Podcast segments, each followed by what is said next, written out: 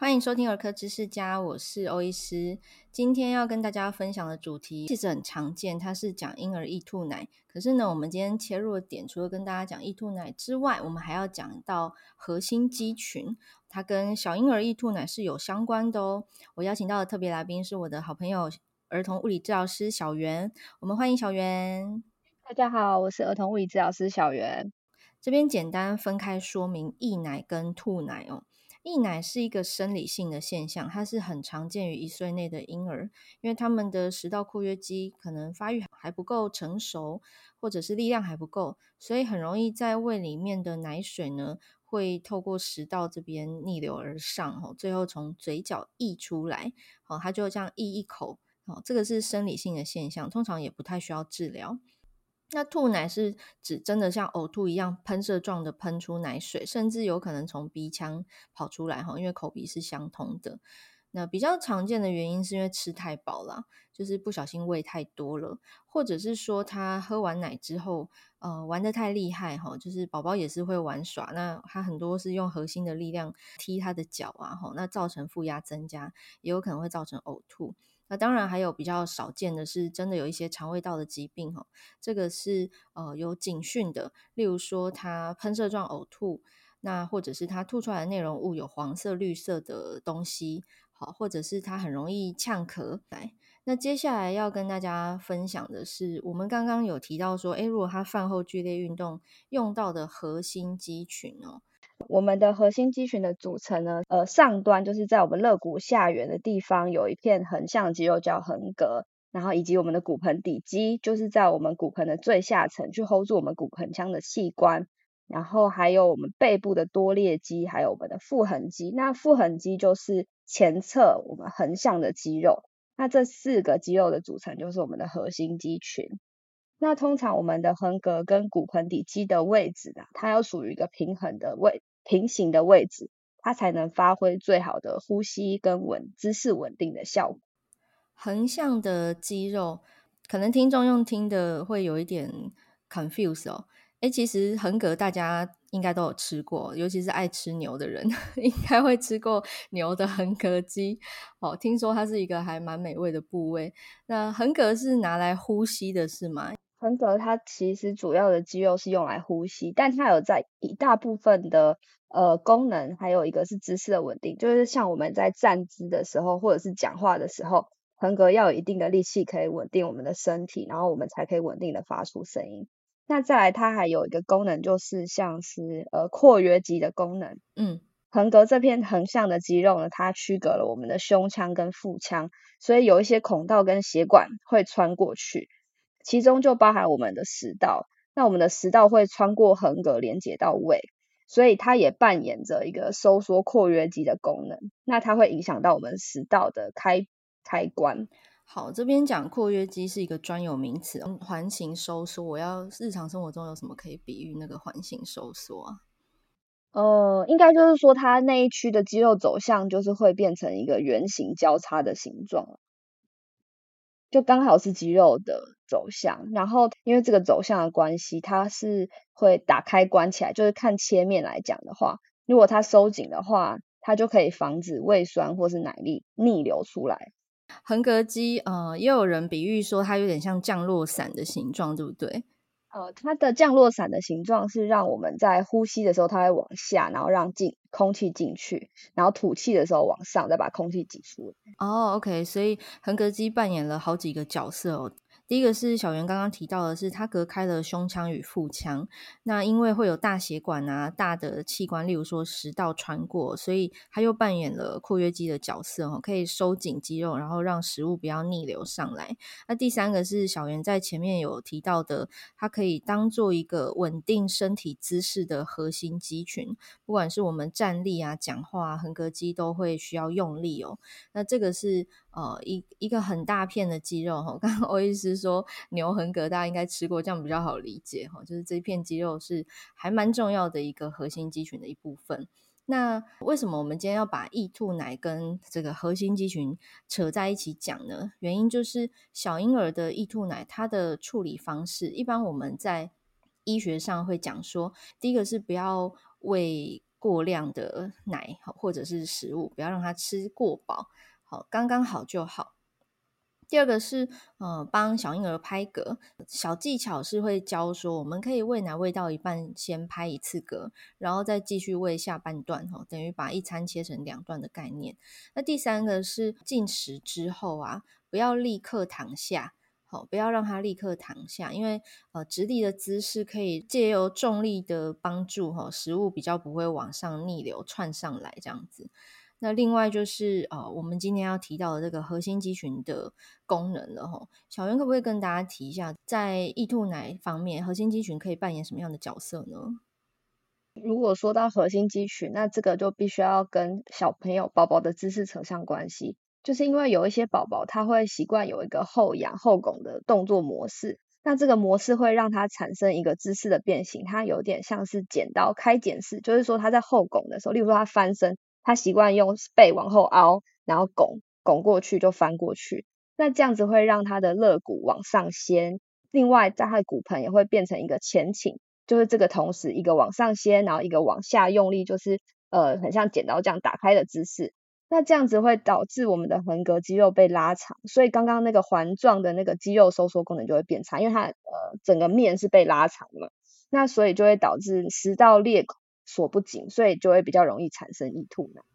OK，所以就是如果小婴儿他的姿势呈现像虾米一样哈，虾子往后卷这样的感觉，那他这个横膈肌肉的走向，包含他让食道通过的这个地方叫食道裂孔，它的收缩功能就会下降，然后导致说食物就更容易从胃经由食道逆流上来哈，变成易吐奶。对，其实这个形态也可以在一些大人的身上观察到，就例如有一些比较肥胖的大人啊，或者是孕妇，她的肚子比较大，所以她的姿势有点被呃拉成，她的肚子会往前推，然后骨盆往前倾，那也会有这个情况，就会变成比较容易胃食道逆流。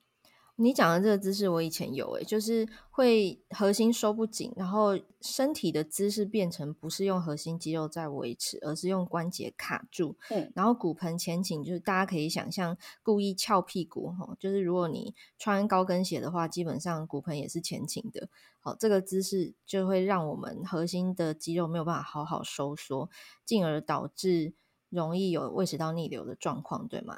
嗯，对，有时候会比较容易吐。讲起来，我们核心肌群其实有很很重要的功能。如果它在正确的位置上，它就可以相对的比较容易阻止所谓胃食道逆流，所谓的婴儿易吐奶。那在小宝宝身上，我们要怎么做呢？那回到我们的发展值，可能三个月到四个月的时候，宝宝开始会稍微有一点把脚抬起来。那之后更厉害之后呢，他可能四个月、五个月左右，他就可以摸到膝盖。嗯，然后甚至再更厉害一点，宝宝他的核心更有力气，他是可以吃到自己的脚。哦，软骨功，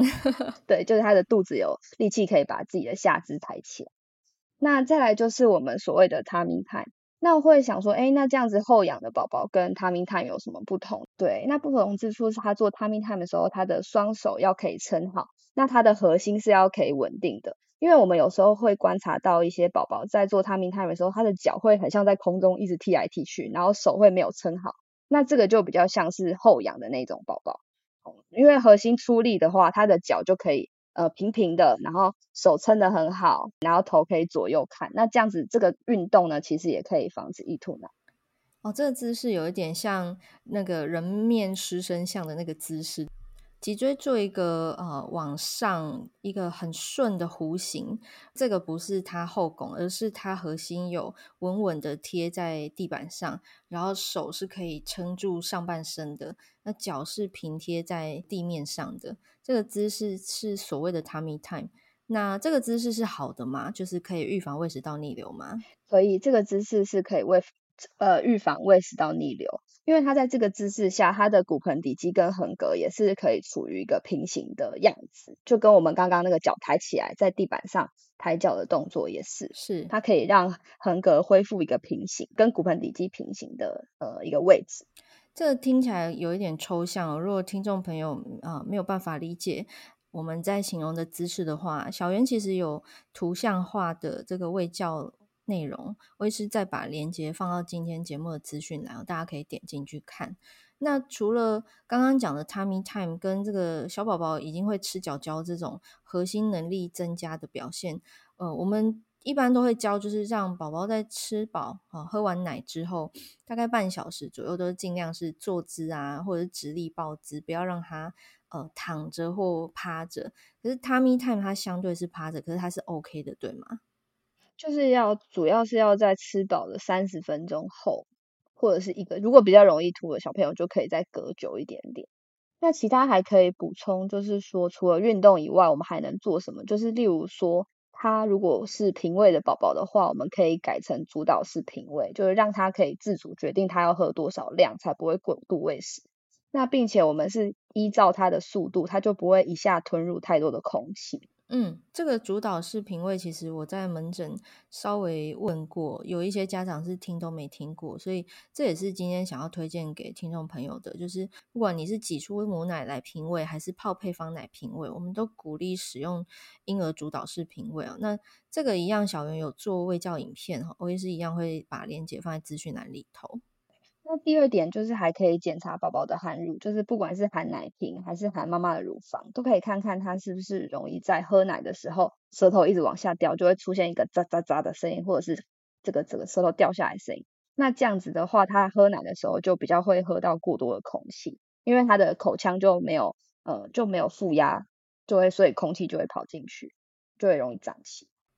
这个负压，大家可以想象，那个你用那个杯盖啊盖住一个杯子，那如果它有形成负压的话，你你单手拎杯盖，你会发现杯盖不会被你拿起来，它会吸着杯子一起起来。其实宝宝在吸奶的时候，也是会利用口腔产生的负压，来把妈妈乳房中的乳汁吸出来，或者是奶瓶中的奶吸出来哦。但是像刚刚小圆讲的那个 这种哦，如果宝宝喝奶的时候有出现这种。杂杂杂的声音啊，就表示它这个含乳是不是那么理想的？那这个时候负压是不存在，所以它很容易一起连同奶跟空气一起吞下去，就导致它呃喝完奶之后容易易吐奶。那再来就是，如果有一些轻微嘛，突然发现哎这阵子好像比较容易易吐呢，那他就可以去寻找看看是不是他吃的食物里面有一些过敏的，例如一些奶制类的食品或者是起司类的食品。那这样有时候他吃到的时候，也会导致宝宝比较容易吐。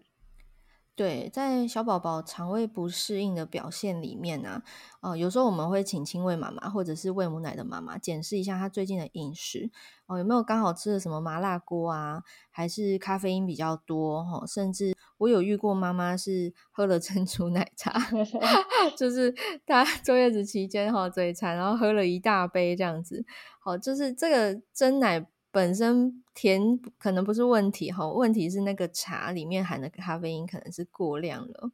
好，所以呃有时候真的宝宝肠胃比较敏感的哦，妈妈喝一点点它也会有反应哦，所以当以上我们讲的这些姿势啊、含乳啊都没有问题的时候，也许要检视一下呃哺乳妈妈她本身的饮食哈，是不是有这些刺激性的成分哈，宝宝的肠胃比较敏感一点。再来就是四个月以上的宝宝就可以慢慢的增加固体食物，就是副食品的部分。那也许这样也可以减少易吐奶的发生。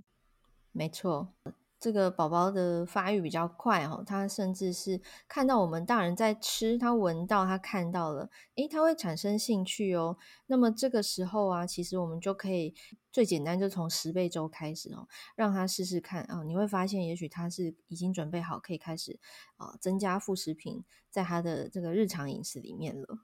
好的，所以今天跟大家介绍了小婴儿易吐奶的成因跟处理方式，那也介绍大家认识了人类的核心肌群，哈，是非常重要的一群肌肉，它在我们的姿势稳定，甚至影响到我们的易吐奶的预防，都有重要的角色。那最后也跟大家呃分享一下哦，如果要亲喂母奶啊，含乳有困难啊，甚至舌系带太紧，好了，想要做相关的这个口腔评估的话，可以去哪里找你呢？我跟大家说一下，我目前新增了台北的驻点时间。那我在台北主要是在安尔康小儿专科诊所做呃发展咨询，还有儿童物理治疗。那另外在三月开始也会跟毛心杰医师的工作室合作，然后帮助哺乳妈妈跟宝宝。那在新竹的部分呢，是在小森林儿科诊所跟麦建芳小儿专科诊所提供发展咨询。然后还有动作、口腔的呃评估，那可以解决哺乳上跟喂食上的问题。那另外，今年我们在小森林诊所的泌乳顾问团队就更加茁壮了，因为我们的张纯祥儿科医师也是泌乳顾问，加入了我们团队。那我们其他的泌乳顾问还有陪产员跟卫教师的背景，那希望可以协助跟支持新竹区的哺乳妈妈跟宝宝。好，这个哺乳真的是整个家庭的事情哦，因为现在的生活环境呃比较都市化，然后呃节奏也比较快哦，所以想要喂母奶又想要兼顾工作的家庭其实是不少的，可是可能会在这个过程遇上一些小困难或小问题哦。那有这方面需求的听众朋友，不妨可以填我们资讯栏连接里头的表单哦，可以私讯小圆或者是我们小森儿科诊所的这个泌乳团队。那今天非常谢谢大家的收听哦。如果在儿童发展啊，或者是呃哺乳有任何更多的问题，都欢迎大家点播哦，可以私讯欧医师或者是私讯小圆，那我们就会再花时间录一集专题来跟大家分享。谢谢大家的收听，谢谢小圆，谢谢。那我们下次见，拜拜，拜拜。